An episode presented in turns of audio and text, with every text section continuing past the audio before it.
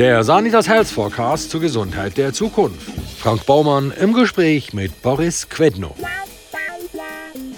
Natürlich ist Alkohol sozialer Kit. Ja, natürlich ist äh, Alkohol ein Mittel, Sozialkontakte zu erleichtern, Stimmung zu verbessern. Ich sag mal, noch überhaupt nicht im Bereich der Selbstmedikation, noch überhaupt nicht im Bereich des Behebens psychischer Probleme.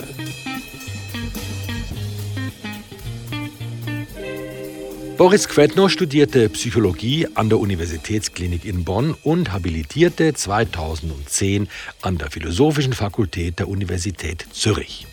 Sein Hauptinteresse gilt den kognitiven, emotionalen und sozialen Beeinträchtigungen, die durch süchtiges Verhalten entstehen können. Er ist seit 2016 außerordentlicher Professor für experimentelle und klinische Pharmakopsychologie und leitender Psychologe der Klinik für Psychiatrie, Psychotherapie und Psychosomatik an der Psychiatrischen Universitätsklinik Zürich. Boris Quedno, 93 Prozent der Schweizerinnen und Schweizer über 15 haben schon mal Alkohol konsumiert. 27 Prozent von diesen werden abhängig. 85 Prozent der Schweizerinnen und Schweizer trinken mehr oder weniger regelmäßig Alkohol. Was sagen diese Zahlen über unsere Zeit? Ja, also ich glaube, dass der Alkoholkonsum ja in der Gesamtmenge über die letzten 50 Jahre eher gesunken ist. Also Alkohol war natürlich vor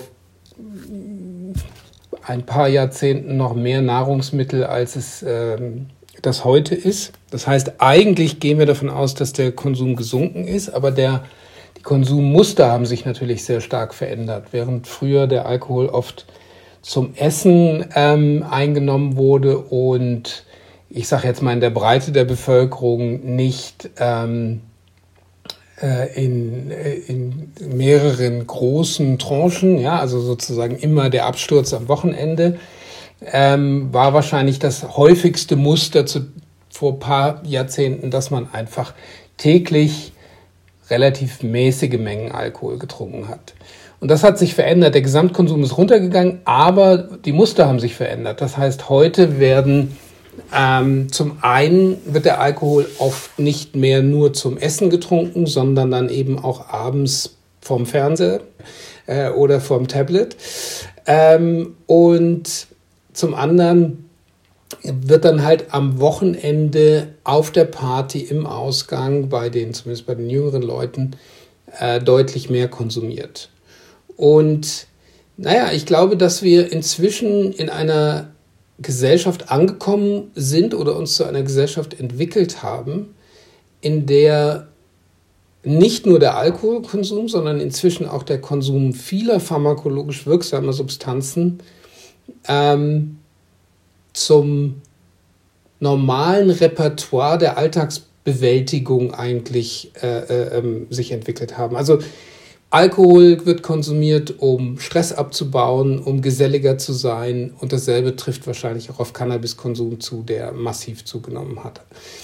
Ähm, und wenn Sie sich heute junge Leute angucken, dann hatten wir das, sag ich mal, vor 20, 30 Jahren war das noch so. Da gab es Leute, die haben eher mal Cannabis konsumiert, Leute, die haben eher Alkohol konsumiert, Leute, die haben eher vielleicht dann Kokain oder andere Stimulantien konsumiert oder nur Ecstasy.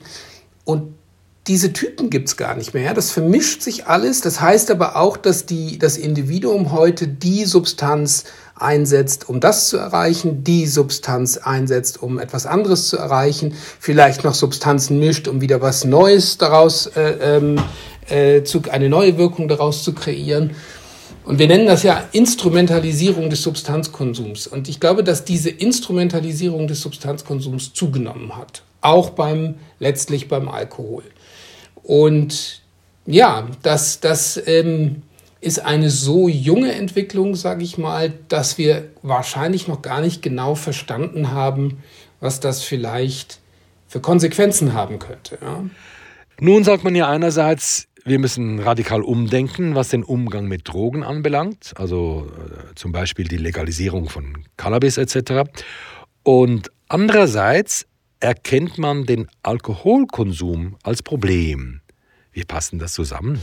Das ist tatsächlich ein Bruch in der Argumentation, muss man sagen. Wir haben ähm, gesundheitspolitisch oder von der, von der öffentlichen Gesundheit her gedacht eigentlich ein Nikotin- und ein Alkoholproblem in der Gesellschaft. Es wird zu viel Alkohol äh, getrunken und es wird zu viel, werden zu viel Nikotinprodukte konsumiert. Ähm, ja, prinzipiell finde ich das keine schlechte Idee, Cannabis zu, äh, zu, zu legalisieren, ähm, aus verschiedenen Gründen, eben weil es gerade in der Schweiz. Sie waren aber lange Zeit skeptisch. Ich war lange, ich war lange Zeit skeptisch. Aber tatsächlich haben mich am Schluss die Argumente überzeugt, aber immer unter dem Vorbehalt, dass es ein Gesellschaftsexperiment ist und dass man es evidenzbasiert sich anschauen muss äh, über längere Zeiträume, um neu zu entscheiden. Also das die Prohibitionspolitik gescheitert ist, der Meinung bin ich auch. Ähm, aber was eine bessere alternative Politik ist, das wissen wir nicht. Und deshalb ist Cannabis mal ein, ein guter Start, um alternative Politikformen hier auszutesten, aber gegebenenfalls auch wieder ähm, ähm, zu revidieren oder zu justieren in irgendeiner Weise. Ja? Also äh, und deshalb ist es so wichtig, dass wenn man eine Legalisierung plant, dass man sie äh, dass die Legalisierung oder der Verkauf von Cannabis nicht gewinnorientiert ist. Sprich, dass es keine wirtschaftliche Lobby gibt, die sich wie bei Tabak und Alkohol später dagegen stemmt, um, ähm, um eine sozusagen erneute Anpassung der Gesetzeslage äh, zu verhindern. Welche Rolle würde denn dem Staat zukommen bei der Kontrolle, gerade bei Erwachsenen? Also Alkohol zählt ja zu den meistgebrauchten psychoaktiven Substanzen weltweit und die Alkoholabhängigkeit ist ja eines der äh, schwerwiegendsten Probleme des öffentlichen Gesundheitssektors. Hat der Staat da eine Verantwortung oder welche Maßnahmen soll er durchsetzen? Tja, das ist ähm, natürlich eine Frage des Menschenbildes oder eine Frage der politischen Auffassung, politischen Überzeugung. Ähm, in der Schweiz sind, herrscht ja eine eher liberale, individualistische Auffassung, die sagt, der Staat soll so wenig möglich reinreden, auch beim Substanzkonsum. Es gibt sicherlich andere Nationen, ähm, die das weniger liberal und mehr von der Gesellschaft her denken würde, weniger vom sozusagen vom, vom, vom Argument der Selbstverantwortung her. Und deshalb ist es so schwierig, da eine Aussage äh, zuzumachen, was soll denn der Staat machen? Das ist ein demokratischer, eine demokratische Entscheidung am Ende des Tages.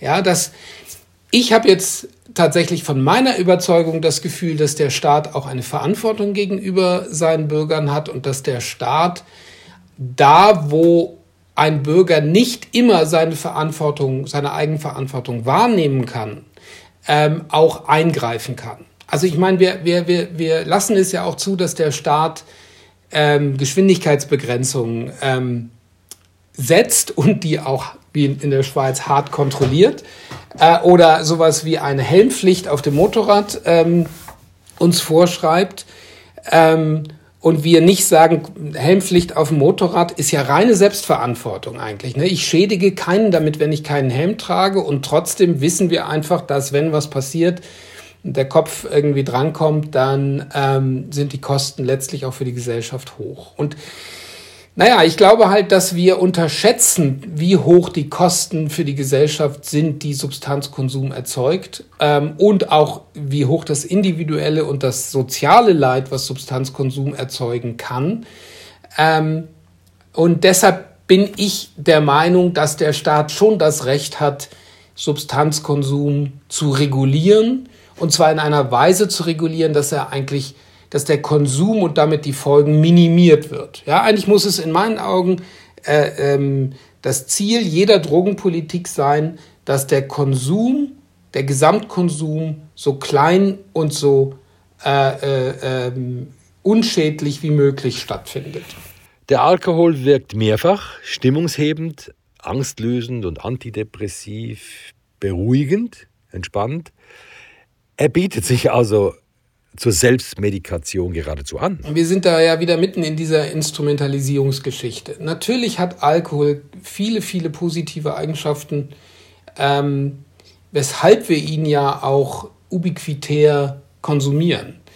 Ähm, natürlich ist Alkohol sozialer Kit. Ja, natürlich ist äh, Alkohol ein Mittel, ähm, Sozialkontakte zu erleichtern, ähm, Stimmung zu verbessern, ähm, auch in einem, ich sag mal, noch überhaupt nicht im Bereich der Selbstmedikation, noch überhaupt nicht im Bereich der, der, äh, des Behebens psychischer Probleme.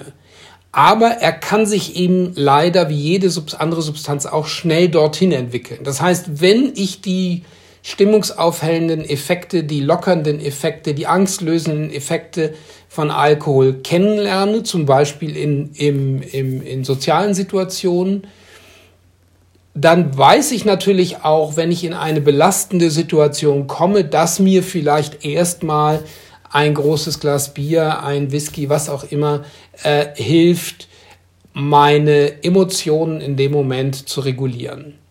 Wenn ich das dann aber häufiger mache und vor allen Dingen, wenn diese Methode die einzige oder eine der wenigen Methoden bleibt, die ich beherrsche, um mich selbst zu regulieren, um meine Emotionen, meine Ängste zu regulieren, dann wird es sehr gefährlich, weil dann ähm, sehr schnell erstmal so eine Form von auch psychischer Abhängigkeit entsteht. Ich brauche den Alkohol dann, um mich selbst irgendwie einzuregulieren, um wieder mich zu, zu emotional zu balancieren zum Beispiel oder um ähm, meinen Stress zu vergessen. Und das ist tatsächlich der Moment, wo es, wo es gefährlich wird und wo, wo man aufpassen muss und wo man schauen muss, kann ich eigentlich meine Alltagsbelastung ähm, auch ohne Alkohol noch bewältigen oder was muss ich entwickeln, um meine Alltagsbelastung neben dem Alkohol noch anders zu regulieren. Ja, aber das ist tatsächlich genau diese Verschiebung in den Motiven, diese Verschiebung in der Instrumentalisierung. Das ist oft ein Zeichen, dass eine, dass man sozusagen sich in eine Abhängigkeitsbildung hineinbegibt. Ja, und da muss man aufpassen. Ja, man unterschätzt vielleicht auch die Magnetwirkung der Substanz. Ja, das sagen viele Leute. Ich glaube, dass das sehr individuell ist. Es gibt Personen, bei denen ähm, bekommt wirklich die Suchtsubstanz, ähm, die häufigste ist halt der Alkohol neben dem Tabak, ähm, eine, eine, eine Sogwirkung.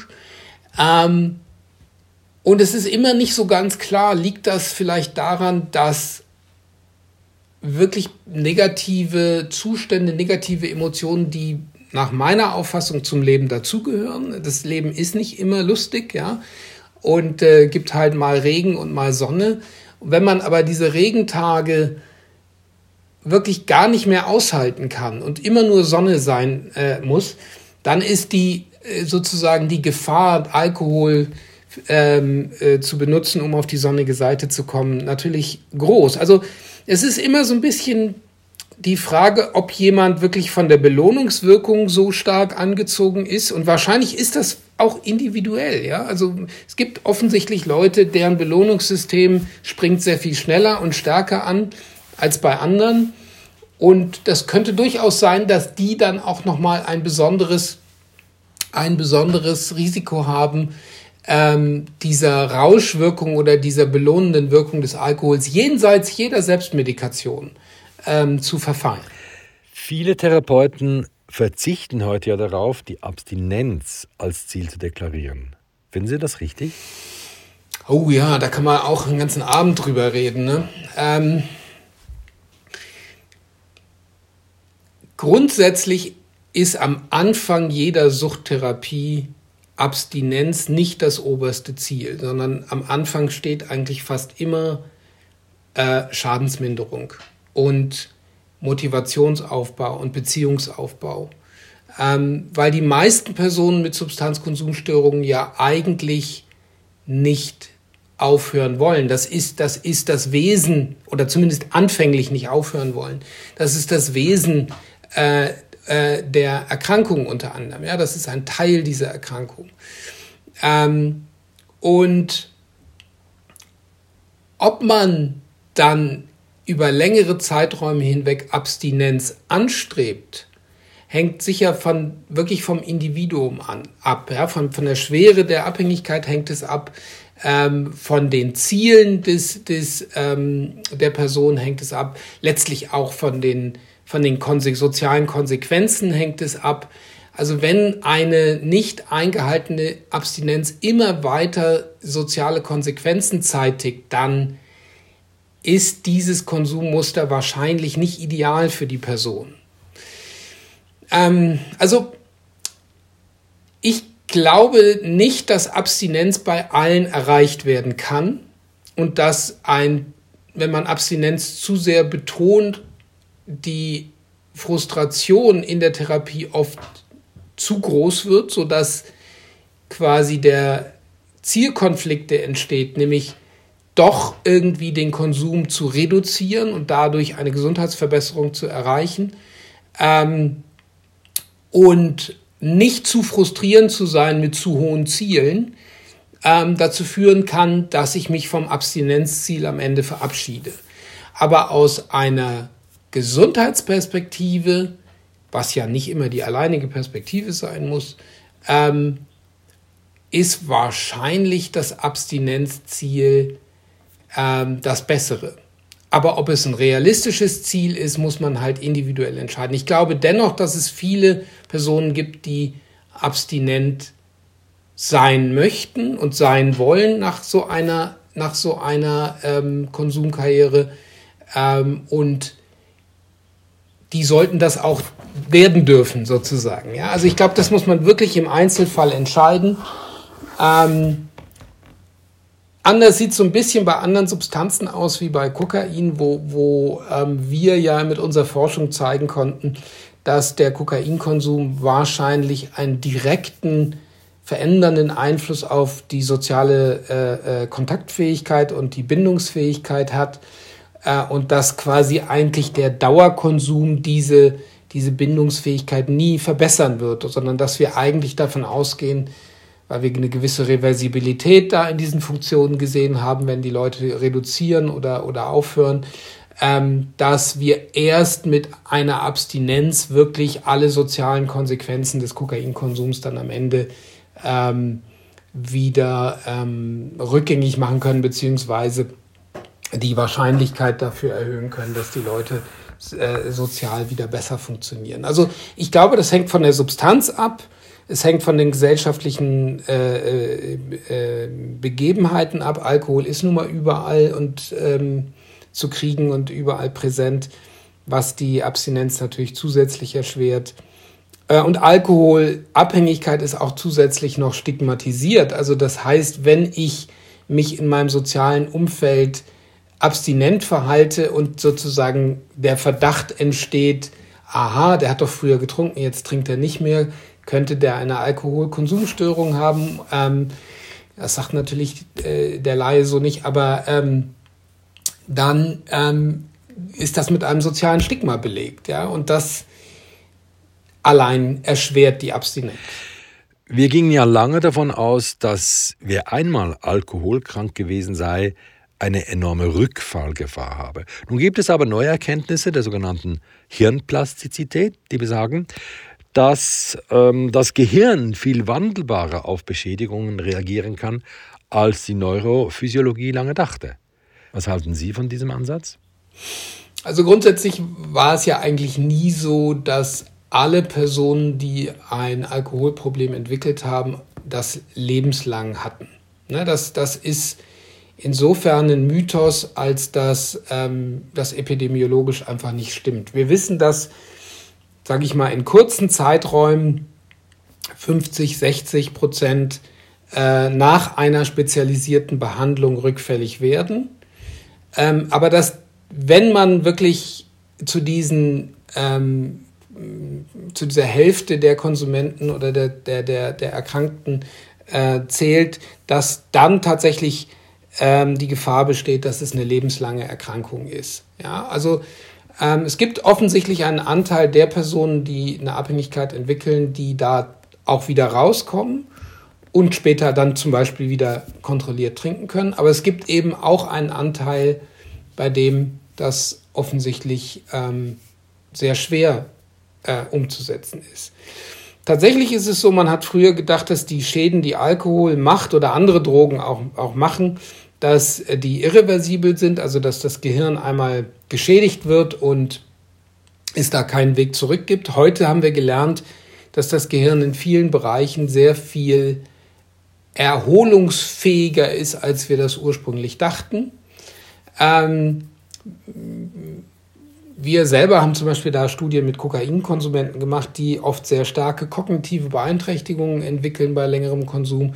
Dass selbst die, wenn die aufhören, sich wieder deutlich verbessern können. Ja, also das zeigt so ein bisschen, das Gehirn ähm, steuert immer gegen und, und äh, ist immer wieder bemüht, neues, ein neues Gleichgewicht zu finden. Und wenn ich dieses Gleichgewicht halt nachhaltig immer wieder mit Substanzen beeinflusse, dann stellt sich der Körper und das Gehirn darauf ein. Aber es kann sich halt genauso wieder äh, rebalancieren in gewisser Weise. Ähm, das Dumme an, an, an, dieser, an, den, an den Substanzen an sich ist ein Phänomen, das wir noch nicht gut verstanden haben. Das ist das sogenannte Suchtgedächtnis. Ja, also oder im Englischen heißt es Addiction Memory oder Drug Memory. Und dieses Drug Memory, das scheint besonders löschungsresistent zu sein. Ja, während wir so normale Alltagsbegebenheiten ähm, oft sehr schnell vergessen, vergessen können, ähm, was ein Segen ist und kein, kein, äh, keine Bürde. Ja, es ist gut, dass wir viele Sachen vergessen, weil vieles, was wir erleben, nicht unbedingt identitäts- oder selbstwertfördernd ist. Ähm, und aber gerade diese Drogenwirkung, die belohnende Wirkung von Substanzen, die vergessen wir eben praktisch nicht. Ja, dieses, diese Erinnerung bleibt lange, lange erhalten. Und wir forschen unter anderem jetzt daran, wie man dieses Drogengedächtnis vielleicht schwächen oder sogar löschen kann. Aber das ist quasi die eine Million Dollar Frage in der Suchtforschung. Ja, ähm, kann man das Suchtgedächtnis in irgendeiner Weise wieder löschen? Weil wenn man das könnte, dann wäre die Rückfallgefahr in jeder Sucht tatsächlich deutlich, deutlich, deutlich kleiner. Ja, weil wir diese starken Erinnerungen an diese Substanzeffekte haben, kann es eben nach ganz langen Zeiträumen, wo eigentlich auch die körperliche Abhängigkeit schon lange vergessen ist, ja, also die, das, was eigentlich die Entzugssymptome bei Alkohol oder bei Schlafmitteln oder Beruhigungsmitteln oder Opiaten auslöst, das ist schon lange draußen, aber meine Erinnerung an diese Wirkung, die ist immer noch da und die Versuchung, die Substanz zu konsumieren, um diese Wirkung wieder zu erzeugen, die ähm, hört lange nicht auf. Ja, und das heißt, ähm, das kennen ja Raucher, äh, ähm, äh, abhängige Raucher, die selbst zehn Jahre lang ähm, nicht geraucht haben, dass es plötzlich einen Moment gibt, wo sie wieder anfangen. Ja? Und das ist, da kommt ihnen das Drogengedächtnis halt leider in die Quere. Und das scheint wenig plastisch zu sein, während sozusagen global im Gehirn gesehen das, was die Entzugssymptome macht, das, was kognitive Störungen macht, das kann wieder besser werden. Aber eben diese Erinnerung an die Belohnungseffekte, die bleiben sehr lange bestehen ähm, und die muss man immer wieder neu austricksen und irgendwann scheint das offensichtlich schon wieder schwächer zu werden. Aber eben, wenn wir irgendwas hätten, um das zu beeinflussen, das wäre ein, ein Meilenstein oder, wenn um nicht zu sagen, ein Quantensprung in der, in der Suchttherapie. Ich ging ja immer davon aus, dass die Sucht, also insbesondere die Alkoholsucht, auch eine genetische Disposition hat. Heutzutage vertritt man aber, scheint es eher die Idee, dass Sucht das Resultat von falschem Lernen ist und sich somit umprogrammieren lasse. Was halten Sie von dieser Idee? Naja, das ist ja genau das, also die, die Idee, dass ein Suchtgedächtnis entsteht, ähm, ist letztlich äh, die Hypothese, dass die Entwicklung einer Substanzkonsumstörung auf dysfunktionales Lernen zurückgeht. Also auf ein überstarkes Lernen der Belohnungseffekte, was am Ende dazu führt, dass ich diese, äh, dieses Gedächtnis nicht mehr gut kontrollieren kann. Also während der Belohnungseffekt in meinem Gehirn mega stark repräsentiert wird, nimmt meine Fähigkeit ab, ähm, das zu kontrollieren und die Motivation zu konsumieren nimmt immer stärker zu. Ja, und dieses Modell, also Sucht als dysfunktionales Lernen anzusehen, das ist eigentlich das am weitesten verbreitete äh, Suchtmodell momentan. Und eben, wir versuchen, diesen Lernvorgang äh, wieder rückgängig zu machen, ähm, indem wir bestimmte neuronale Verknüpfungen ähm, versuchen zu schwächen. Ähm, wir nennen das ähm, Rekonsolidierung. Also wir wissen, dass Gedächtnis ja normalerweise immer plastisch ist. Ähm, das heißt, wenn ich mich an etwas erinnere und das aktiv aus meinem Gedächtnis abrufe, dann forme ich eigentlich diesen Gedächtnisinhalt immer mehr. Und das kann dazu führen, kennen das vielleicht in der Familie, dass sich so nach 20 Jahren unterschiedliche Familienmitglieder an dasselbe Ereignis anders erinnern zu scheinen. Ja, das ist einfach die Plastizität unseres Gedächtnisses, das an das, was wir uns erinnern, ist nicht notwendiger wirklich, notwendigerweise wirklich das, an das, äh, was wirklich passiert ist, sondern wir formen das durch, durch ähm, unsere Gedanken, unsere unterschiedlichen Abrufe und so weiter. Und diesen Effekt wollen wir nutzen, indem wir ähm, das Drogengedächtnis erst aktivieren und dann eine Substanz geben, von der wir wissen, dass sie Gedächtnisprozesse äh, unterbrechen bzw. schwächen kann. Ja, und die Idee ist, dass ein aktivierter, eine aktivierte Erinnerung an, den, an die belohnende Wirkung des Konsums dazu führt, äh, dass wenn ich jetzt da quasi dazwischen schlage, ja, dazwischen gehe, ähm, dass die Wiedereinspeicherung dieser Erinnerung nicht mehr die gleiche sein wird, sondern idealerweise geschwächt sein wird, sodass die Bedeutung des Suchtgedächtnisses abnimmt. Das ist ein Ansatz, den man äh, verfolgt. Man hat das schon relativ erfolgreich in der Traumatherapie ähm, erfolgreich eingesetzt, äh, weil das Traumagedächtnis ähnlich wie das Suchtgedächtnis besonders löschungsresistent ist und man Trauma eben auch als äh, Form des dysfunktionalen Lernens heute begreift, ähm, hat man eben genau diesen Ansatz dort erfolgreich mit einer anderen Substanz, als wir das jetzt probieren, ähm, eingesetzt. Und es gibt zum Beispiel in Holland inzwischen Kliniken, die ähm, diese Rekonsolidierungstherapie äh, einsetzen, um Traumapatienten zu behandeln. Und das scheint ähm, recht erfolgreich zu laufen. Und wir setzen jetzt quasi dieses Prinzip äh, in die Suchttherapie um ähm, mit einer anderen Substanz, weil mit der Substanz, mit der man das bei Traumatherapien äh, macht, das ähm, bei Suchterkrankungen nicht so erfolgreich war bisher.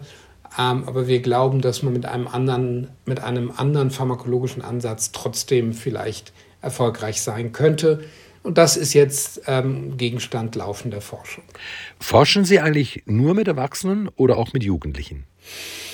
Ich habe lange Zeit nur Forschung mit Erwachsenen gemacht, weil es einfach ähm, auch aus ethischen Gründen natürlich leichter ist, also äh, Forschung ähm, mit Kindern und Jugendlichen zu machen, ist ja aus mehreren Gründen, ähm, prakt rein praktischen Gründen schwerer das heißt, ähm, äh, die ethischen Hürden sind natürlich äh, berechtigterweise sehr viel höher, aber auch die Verfügbarkeit, weil man ja in der Regel oft über die Eltern äh, gehen muss, ähm, ähm, ist, ist kleiner und ja, auch überhaupt diese Personen zu rekrutieren, ist nicht unbedingt leichter.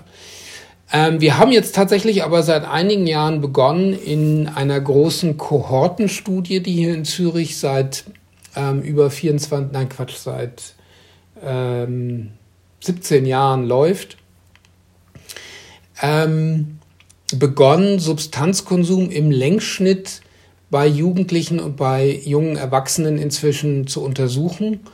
Und ein, äh, wir haben zum Beispiel jetzt ein Forschungsprojekt, wo wir schauen wollen, wie jugendliche Konsummuster, und zwar sowohl von Alkohol, Cannabis und Tabak, das sind natürlich die häufigsten Substanzen, aber auch äh, vielleicht von illegalen Substanzen, die heute in der Jugend sehr viel häufiger vorkommen als jetzt zum Beispiel zu meiner Jugend. Ähm, äh, inwieweit die die kognitive Leistungsfähigkeit äh, im jungen Erwachsenenalter beeinflussen können. Also da äh, haben wir begonnen, Forschung zu betreiben. Wir, haben, äh, wir schauen uns auch an, was sagt eigentlich problematischen Konsum im jungen Erwachsenenalter her? Also was für Verläufe haben diese ähm, Erwachsenen als Kinder und Jugendliche gehabt? Was für ein Sozialverhalten hatten die? Was war ihr soziales Umfeld? Was sind die, die klassischen demografischen Faktoren? Äh, die dazu beitragen, dass sie später Substanz XY oder Muster XY zeigen. Ähm, also da sind wir dran, weil wir natürlich auch erkannt haben, dass der jugendliche Substanzkonsum sich verändert. Ja, gerade ähm, Cannabiskonsum scheint auch in der Schweiz bei Jugendlichen eher abgenommen zu haben, auch wenn der gesamteuropäische Trend oder der weltweite Trend eher ansteigend ist. Aber es kommen jetzt halt einfach andere Player dazu. Ne? Also wir haben jetzt neben den Klassikern Kokain, Speed und, und Ecstasy inzwischen halt viele Medikamente, ob, auch äh, verschreibungspflichtige Opiate, Codein ähm, gehört dazu. Ähm, aber auch Benzo, so Xanax und so, ja. Also ich, mich, ich habe halte Schülervorträge seit über zehn Jahren und, und äh, unterhalte mich da mit den Schülern hinterher auch immer. Meistens äh, versuche ich die Lehrer da irgendwie auszuschließen und rauszuschicken. Und da kommen manchmal wirklich gruselige Fragen von so 12-, 13-Jährigen, äh, die dann fragen, ja, Xanax und Alkohol, das ist doch kein Problem, ist ja nur ein Medikament. Oder ähm, und dann, dann muss man wirklich erklären, nein, das ist gerade eine besonders äh, ähm, problematische Mischung. Und ähm, wir haben tatsächlich ja in den letzten Jahren, ähm, da gibt es keine offizielle Statistik zu, muss man ehrlicherweise sagen, aber es scheint so zu sein, dass die, die Anzahl der ähm, Todesfälle bei Jugendlichen im, Substanz, äh, im äh, Zusammenhang mit Substanzen angestiegen sind in den letzten paar Jahren.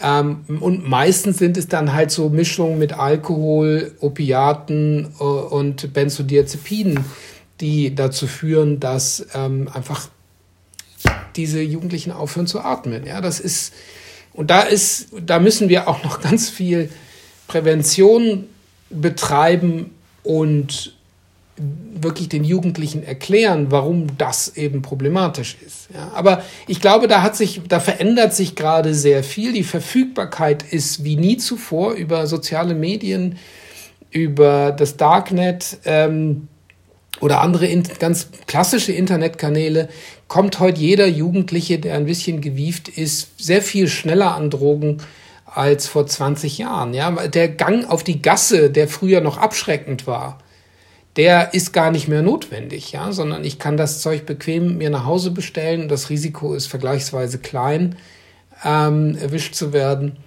was wirklich dazu führt, dass wir sehr viel mehr Substanzen heute sehen, ähm, die konsumiert werden und was, wie da die Entwicklung in den nächsten 20 Jahren aussehen wird, das ist spannend. Also was passiert eigentlich mit diesen Jugendlichen, die so mit, mit diesen Substanzen angehen? Entwickeln die vielleicht sogar eine andere Konsumkompetenz, als Sie und ich das äh, entwickeln konnten, weil gar nicht die Notwendigkeit da war? Und gehen die vielleicht am Ende sogar bewusster mit diesen Substanzen um und haben ein kleineres äh, Suchtrisiko? Oder ist es anders, dass eben durch die, die, ähm, die ganze Breite, den vermehrten Kontakt mit mehr Substanzen, das Risiko doch eher steigt? Ja, das, das wissen wir jetzt noch nicht. Das werden Langzeituntersuchungen zeigen müssen. Aber es ist auf jeden Fall ein zu beobachtender Trend, dass zum Beispiel die, die Einnahme von Medikamenten ähm, zu nichtmedizinischen äh, Zwecken zuzunehmen scheint bei Kindern und Jugendlichen. Lassen Sie uns zum Schluss unseres Gesprächs doch nochmal zum Alkohol zurückgehen. Ab wann ist denn der Alkoholkonsum kritisch? Das würde mich jetzt einfach mal so privat interessieren. Naja, das ist ja wie immer hoch individuell. Ne? Das, das ist, es wäre schön, wenn wir wiss, wüssten, ähm, so und so viel äh, Gramm Alkohol pro Kilogramm Körpergewicht ist unbedenklich.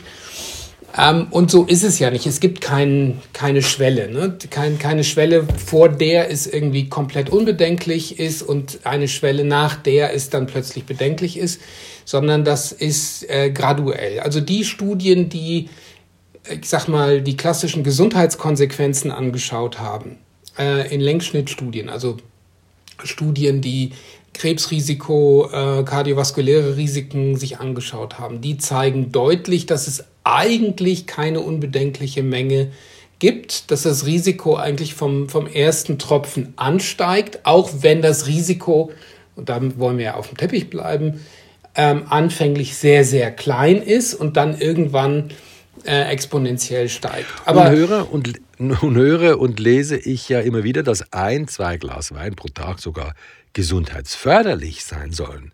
Was sagt denn die WHO zu dieser erfreulichen Mitteilung? Die WHO sagt natürlich ganz klar, ähm, mehr als zwei, drei Standarddrinks am Tag ist dann schon ein Problemkonsum. Bei Frauen ist es die Hälfte in etwa.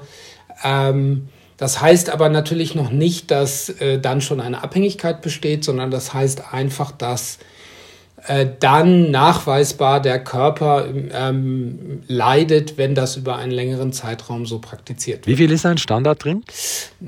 Naja, ein Standarddrink wäre ein, äh, ein, Standarddrink wäre ein kleines Glas Wein, also äh, 100 äh, Milliliter eigentlich, ja, also ein, ein Dezi. Das ist relativ hoch angesetzt. Ja, also das, das, das ähm, tägliche Bier am Abend wird von der WHO noch nicht als Problemkonsum angesehen. Wenn ich das aber 30 Jahre lang mache äh, und die Dosis nicht steigere, das ist ja immer so das Problem beim Alkohol, ähm, dann wird das wahrscheinlich trotzdem nicht gesund gewesen sein. Aber was ist schon gesund im Leben? Da kann man sich die Frage kann man sich ja auch stellen, ja. Boris Quedno.